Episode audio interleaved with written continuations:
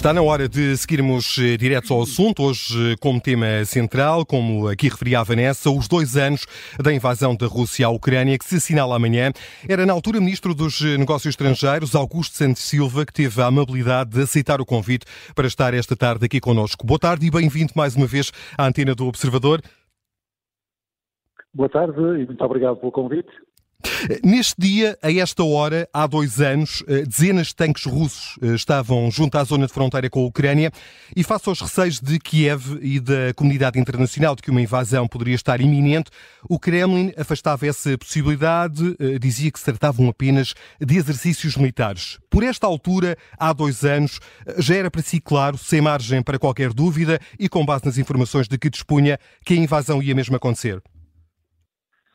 Eh, não, não posso dizer que fosse claro sem margem para qualquer dúvida, mas já estávamos preparados para todos os cenários, incluindo o pior. Porquê? Porque a NATO já tinha uh, evoluído para uma circunstância que significava que uma reunião de embaixadores podia ser convocada com uma antecedência de três horas, o que quer dizer que já estávamos todos em uh, prontidão. Eh, até à última da hora, eh, eu próprio e a generalidade dos meus colegas da União Europeia, eh, acreditávamos que era possível evitar que a Rússia no fizesse o que nos parecia ser, e era, uma violação grosseiríssima do direito internacional e uma intervenção completamente ilógica, ilegítima e até imoral. Portanto, a resposta à sua pergunta, com toda a verdade, é não posso dizer que a esta hora, há dois anos, eh, tivesse consciência sem qualquer margem para dúvida de que haver a invasão, mas eh, sabia que esse risco estava a crescer e que nos estávamos eh, a preparar para a eventualidade de ele se consumar. Hum. Nos primeiros dias da ofensiva e a coincidir com os ataques aéreos à capital ucraniana, uma coluna militar russa dirigiu-se para Kiev. Temeu na altura a tomada uh, da capital ucraniana? Um, esse era um objetivo uh, militar russo. Os russos, como sabem, descreveram a guerra, a invasão militar como uma operação uh, militar especial e uh, atribuíram dois objetivos essenciais. O primeiro era a chamada desnazificação do regime com o derrubo das autoridades e o segundo era mesmo a ocupação eh, terrestre. Foi muito rápida a reação das autoridades ucranianas, designadamente do presidente Zelensky, e nos primeiros dias da invasão também se tornou claro para todos nós que a Rússia estava muito longe de conseguir a operação relâmpago que imaginava possível. Eh, foi fácil na altura articular a resposta da União Europeia? Eh, sim, eh, sobretudo porque ela se fez a partir de um certo momento ao nível também da NATO. Portanto, o filme eh, dos acontecimentos, tanto quanto eu posso revelá-lo, é este.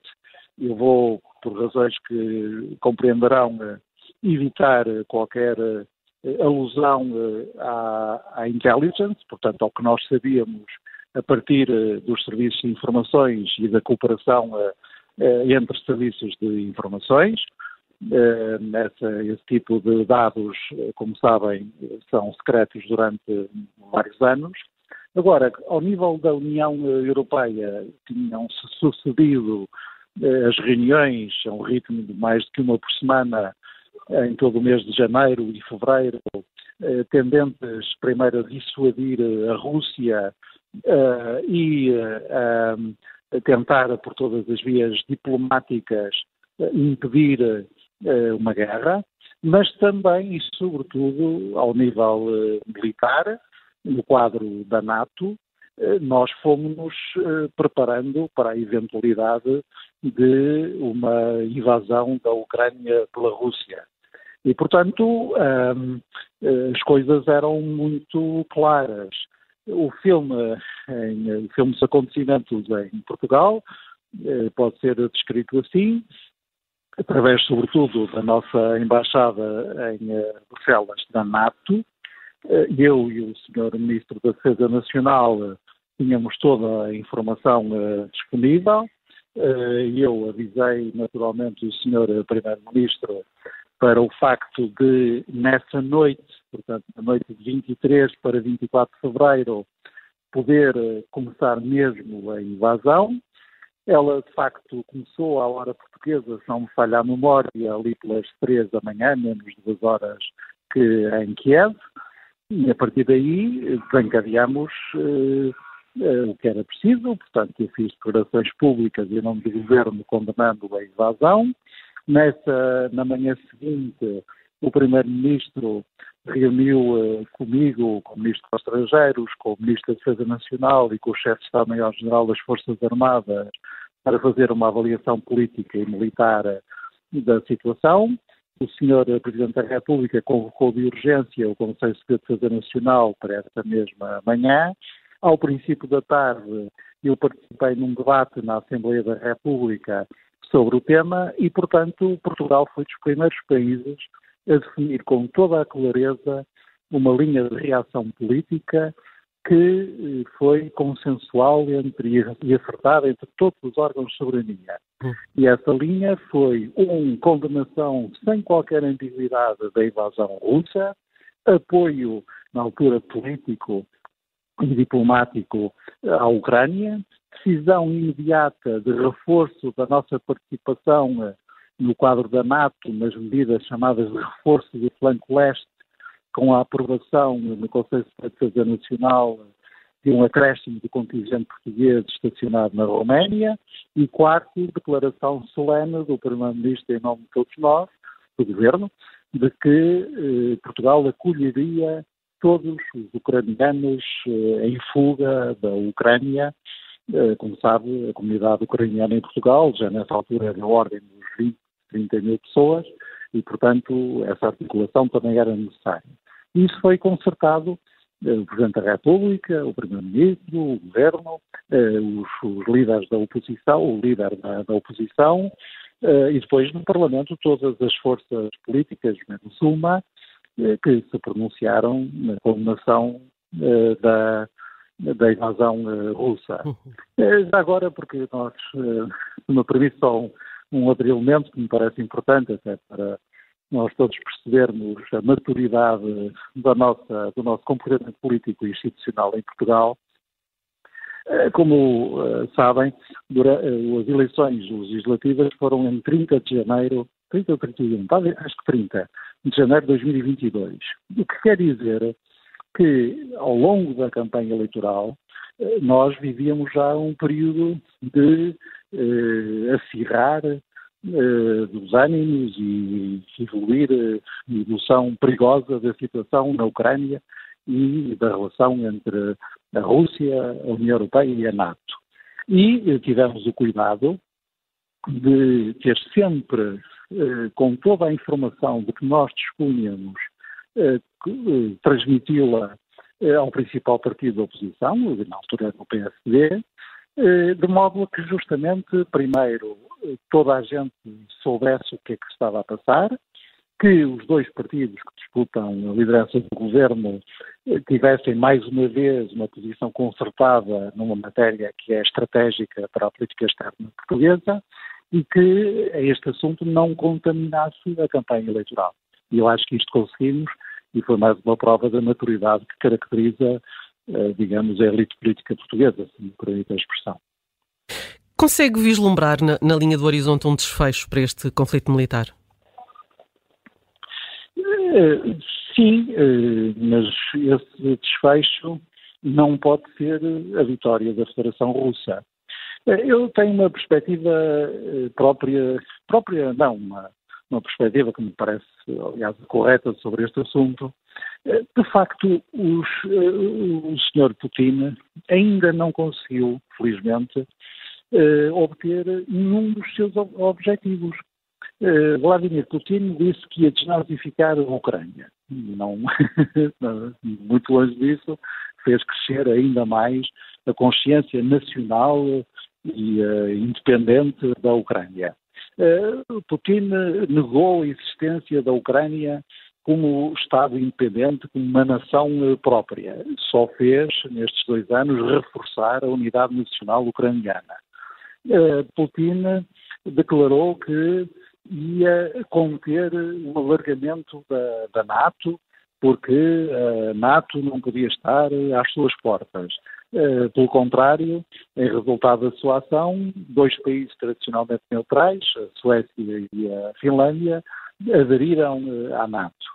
E, portanto, nenhum dos objetivos, seja políticos, diplomáticos ou militares, formulados pela Rússia no início desta guerra, foi eh, alcançado, diria felizmente, nenhum deles foi alcançado eh, pelos russos. Eh, é evidente que neste momento, na situação militar no terreno, vive-se um momento de impasse e até de algum refluxo, mas nós devemos ter a consciência de que as guerras têm momentos mais positivos e momentos mais negativos para as nossas, eh, os nossos interesses, eh, mas não devemos perder de vista que até agora a Federação Russa não conseguiu, repito, felizmente não conseguiu nenhum dos seus objetivos e a resistência ucraniana tem sido verdadeiramente heroica e a, a Ucrânia tem por si não só princípios básicos de independência, integridade territorial e soberania, como tem por si o direito internacional, as grandes organizações e plataformas multilaterais e, sobretudo, a justiça. A justiça de quem está a defender-se de uma acção. Augusto Silva, estamos já na parte final da nossa conversa. Gostava ainda que pudéssemos uh, falar sobre a campanha para as legislativas. O senhor é cabeça de lista do PS pelo Círculo Fora da Europa. Está, de resto, uh, por estes dias no Brasil e por isso a acompanhar à distância a evolução é da posição de Pedro Nuno Santos em torno de uma eventual viabilização de um governo minoritário da AD. José Luís Carneiro uh, disse na campanha para as eleições internas do PS que o partido deveria precisamente viabilizar um governo minoritário do PSD. Teve razão antes do tempo? Eu, eu, eu, vejo, como, como disse, estou fisicamente afastado. Como, como imagina, a campanha eleitoral nos círculos da imigração faz-se mais cedo que a outra, por causa do voto pela, por correspondência. Portanto, estou esta semana no Brasil e depois no Canadá a fazer a campanha. Mas para mim as coisas são muito claras e julgo que quer Pedro Nuno Santos, quer outros dirigentes do PS convergem nessa posição. Eh, o que nós queremos, evidentemente, é que o PS ganhe as eleições o mais robustamente possível que esteja em condições de formar um governo.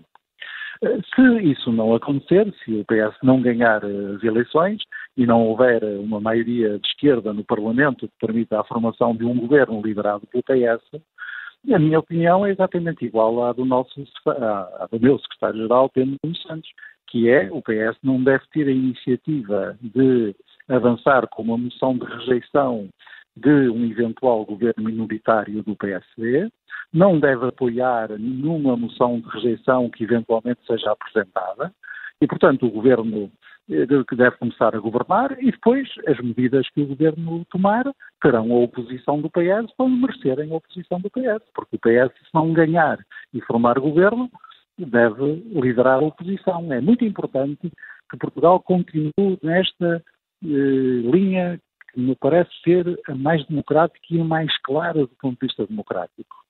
Ou o, o governo é liderado pelo PS e o PSD lidera a oposição, ou o governo é eh, liderado pelo PSD e o PS lidera a oposição. Isto é, ou o centro-esquerda e o centro-direita devem estar em campos opostos para que o país tenha sempre alternativa campos opostos não quer dizer que não negociem em matéria de defesa, política externa, política europeia, justiça, mesmo administração interna e outras áreas, são áreas em que acordos entre governo e oposição são eh, bem-vindos quando são possíveis.